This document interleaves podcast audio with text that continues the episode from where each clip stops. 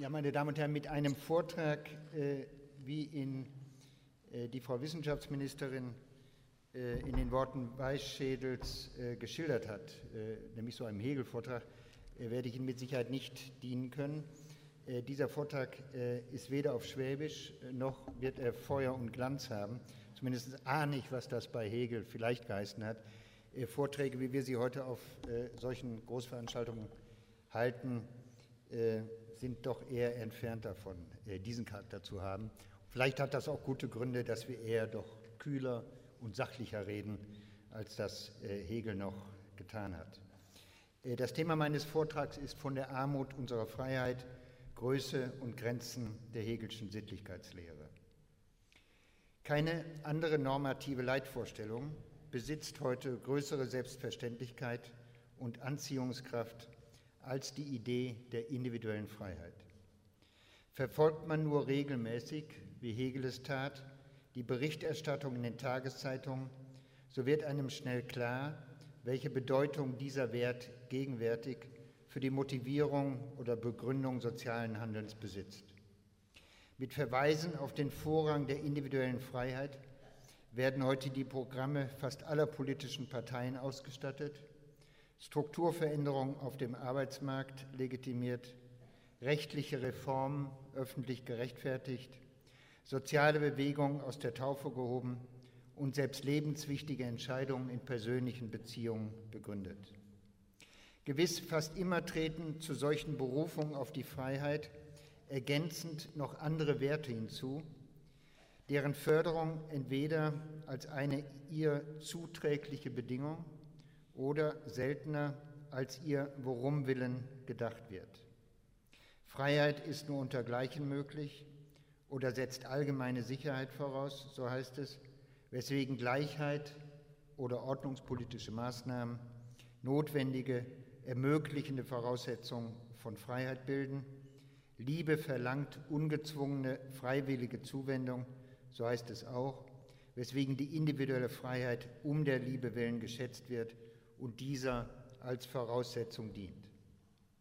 Aber stets spielt in derartigen Argumentationen die Freiheit doch insofern die Schlüsselrolle, als ohne sie die ergänzend genannten Werte entweder gänzlich ihre anziehende Bedeutung verlieren oder aber in ihrer Attraktivität normativ unverständlich würden. Machen wir uns diese Zentralstellung des Werks der individuellen Freiheit für unser kulturelles und soziales Selbstverständnis deutlich, so kann nur immer wieder überraschen, wie wenig Klarheit über ihre begriffliche Bedeutung in gesellschaftlichen Zusammenhängen heute nach wie vor besteht. Von der Freiheit wird öffentlich gesprochen, als existiere sie nur im Singular einer einzigen Vollzugsweise, obwohl wir doch wissen, ja förmlich sehen können, dass etwa zwischen der Freiheit der politischen Stellungnahme der Freiheit des Vertragsschlusses auf dem Arbeitsmarkt und der, sagen wir, Freiheit der spontanen Vereinigung in der Liebesbeziehung gravierende Unterschiede bestehen. Alle philosophischen Anstrengungen, hier begrifflich Abhilfe zu schaffen, indem zwischen verschiedenen Formen der Freiheit unterschieden wird, haben bislang wohl ihr selbst gestecktes Ziel noch kaum erreicht. Das gilt vor allem für die berühmte von Isaiah Berlin getroffene Unterscheidung zwischen negativer und, und positiver Freiheit, die philosophisch zwar einigen Wirbel erzeugt hat, aber die für unser Selbstverständnis erforderlichen Differenzierung schon deswegen nicht hat liefern können, weil sie im Hinblick auf die positive Seite kategorial zu vage und missverständlich blieb. Meine These in dem folgenden Vortrag wird es sein, dass Hegels Sittlichkeitslehre gegenüber solchen Versuchen die bis heute bessere und überzeugendere Alternative darstellt. Sie bildet eine philosophische Quelle, die nach wie vor die Mittel bereithält, um uns über die verschiedenen Formen der von uns nicht nur praktizierten, sondern auch wertgeschätzten Freiheit begrifflich Klarheit zu verschaffen. Hegel hat seiner Konzeption der modernen Sittlichkeit neben vielen anderen Funktionen, über die zu sprechen sein wird, auch die theoretische Aufgabe gegeben, die Mitglieder moderner Gesellschaften über notwendige Differenzierung in ihrem Freiheitsgebrauch zu unterrichten. Ja, seine in der Rechtsphilosophie entwickelte Theorie des freien Willens lässt sich sogar als Unterweisung darüber verstehen, wie verschiedene Formen der individuellen Freiheit so unterschieden werden können, dass sie den ihnen angemessenen Platz im institutionellen Gefüge differenzierter, arbeitsteiliger Gemeinwesen erhalten können. Im Einzelnen will ich so vorgehen, dass ich in einem ersten Schritt zunächst darzulegen versuche, inwiefern Hegel mit seiner in der Rechtsphilosophie entwickelten Sittlichkeitslehre überhaupt die Absicht einer Differenzierung von verschiedenen Freiheitsformen verknüpft hat. Schon das ist an sich keine leichte Aufgabe,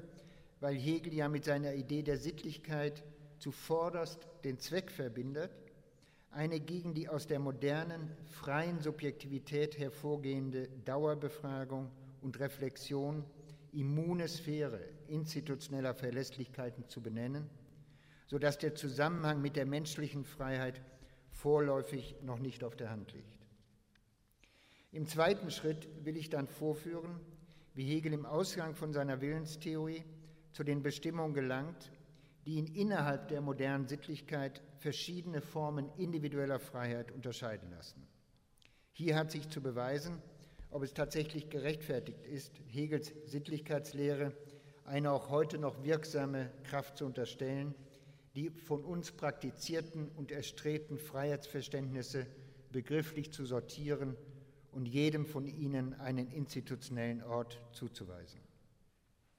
Freilich besitzt die Hegelsche Sittlichkeitslehre auch einige Defizite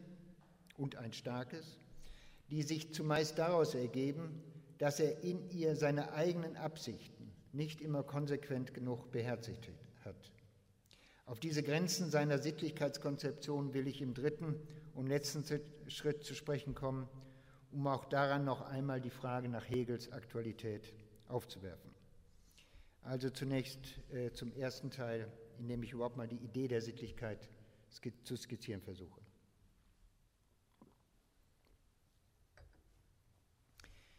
Wie immer in der Realphilosophie, Realphilosophie Hegels,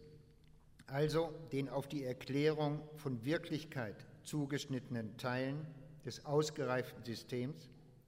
werden auch in der Rechts- und Staatslehre, seine Theorie des objektiven Geistes, die Begriffe in einer Doppelung von logischen Bestimmungen und phänomennahen Charakterisierungen eingeführt, die bis heute zu den attraktivsten Zügen seines gesamten Unternehmens gehört. Wie schon Dieter Henrich gezeigt hat, bestand eine der herausragendsten Begabungen von Hegel darin, bei allen Anstrengungen einer formal-ontologischen Erschließung der Realität die jeweiligen Entsprechungen in unserer natürlichen und sozialen Umwelt so prägnant herauszuarbeiten, dass der Nachvollzug auch für den mit seiner Logik unvertrauten Leser möglich bleibt. Diese Fähigkeit, zugleich höchst abstrakt und doch konkret diagnostisch zu denken, hat Hegel in seiner Rechts- und Staatslehre zum Soziologen avant la lettre gemacht. Noch bevor überhaupt die Disziplin existierte, ist Hegel zum großen, bis heute kaum übertroffenen Gesellschaftsdiagnostiker der Moderne geworden. Bei dem Versuch, uns die Absicht und den Sinn der Idee der Sittlichkeit vor Augen zu führen, können wir uns die Doppelbedeutung aller von Hegel in seiner Realphilosophie verwendeten Begriffe zunutze machen. Zu ihrer logischen Seite hin stellt die Hegelsche Rechts- und Staatsphilosophie bekanntlich den Versuch dar, den Prozess der Realisierung oder Selbstverwirklichungen der Bestimmungen der Vernunft auf der Stufe darzulegen, auf der sie sich in der Objektivität der gesellschaftlichen Wirklichkeit niedergeschlagen haben. Zur phänomenologischen oder Erfahrungsseite hin verknüpft Hegel mit dieser Darlegung aber die Absicht, uns diejenigen Phänomene unseres sozialen Daseins zu Bewusstsein zu bringen, die uns verstehen lassen, dass wir mit unseren Praktiken als Söhne und Töchter der Moderne aktiv an der Hervorbringung der vernünftigen Bestimmung in der Gesellschaft beteiligt sind.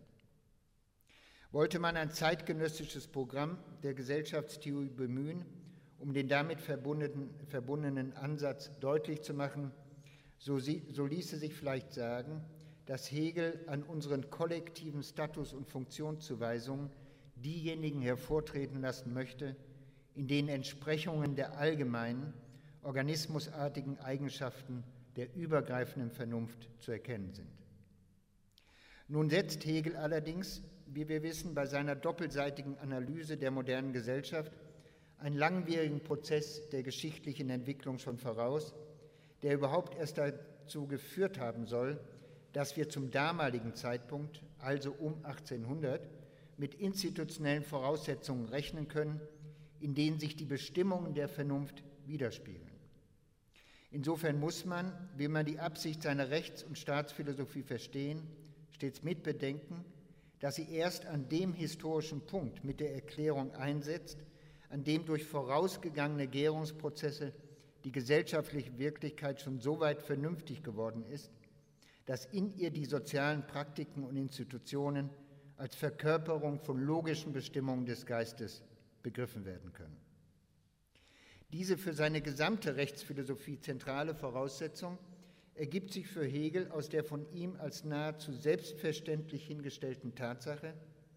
dass erst mit dem Durchbruch zur Moderne die gesellschaftlichen Institutionen unter den Anspruch geraten sind, individuelle Freiheit zu verwirklichen. Nicht mehr nur das einzelne Individuum mit seinen je besonderen Gesinnungen und Überzeugungen soll sich jetzt als frei verstehen lassen, sondern auch die funktionsnotwendigen Einrichtungen der Gesellschaft sollen von nun an so verstanden werden können, dass sie in der Äußerlichkeit sozialen Handelns Freiheit ermöglichen. Warum mit diesem Heraustritt der Freiheit aus der bloßen Innerlichkeit in die objektive Welt gesellschaftlicher Institutionen ein Stadium erreicht sein soll, auf dem die logischen Bestimmungen des Geistes erst vollständig Anwendung finden können, macht Hegel vor allem in seiner Geschichtsphilosophie klar. Hier wird vorgeführt, inwiefern sich mit jeder neuen Stufe im welthistorischen Prozess der Umfang der sozialen Wirklichkeit erweitert, der nach dem Muster einer sich in ihrer Realisation auf sich selbst beziehenden Subjektivität des Geistes verstanden werden kann, weil jedes Mal ein Stück jener undurchdringlichen, noch geistlosen Objektivität wegfällt, die verhindert, sie mit Hilfe der logischen Bestimmung zu begreifen. Erst dann, wenn in der neuen Zeit, wie Hegel ja die Moderne nennt, die Freiheit zum Organisationsprinzip aller zentralen Institutionen geworden ist, wird eine solche vollständige Wiedergabe der sozialen Wirklichkeit in Begriffen der Logik möglich, denn nun können sich die Menschen in ihren gesellschaftlichen Objektivationen so auf sich selbst beziehen, wie es für den nach dem Modell des Organismus gedachten Geistes in seiner Selbstbeziehung erforderlich ist. Insofern kann Hegel auf der Basis seiner geschichtsphilosophischen Prämissen seine Rechtsphilosophie, die ja der systematischen Idee nach eine Theorie der institutionellen Verwirklichung von Freiheit in der Moderne sein soll, in Gestalt einer formal logischen oder formal ontologischen Erschließung der sozialen Realität durchführen. Alles, was er an diesen modernen Gesellschaften in den Blick zu nehmen hat, um die Wirklichkeit der Freiheit darzulegen, muss den Begriffen einer Logik gehorchen, die den Geist im Prozess seiner ungeschmälerten Selbstrealisation zu beschreiben versucht.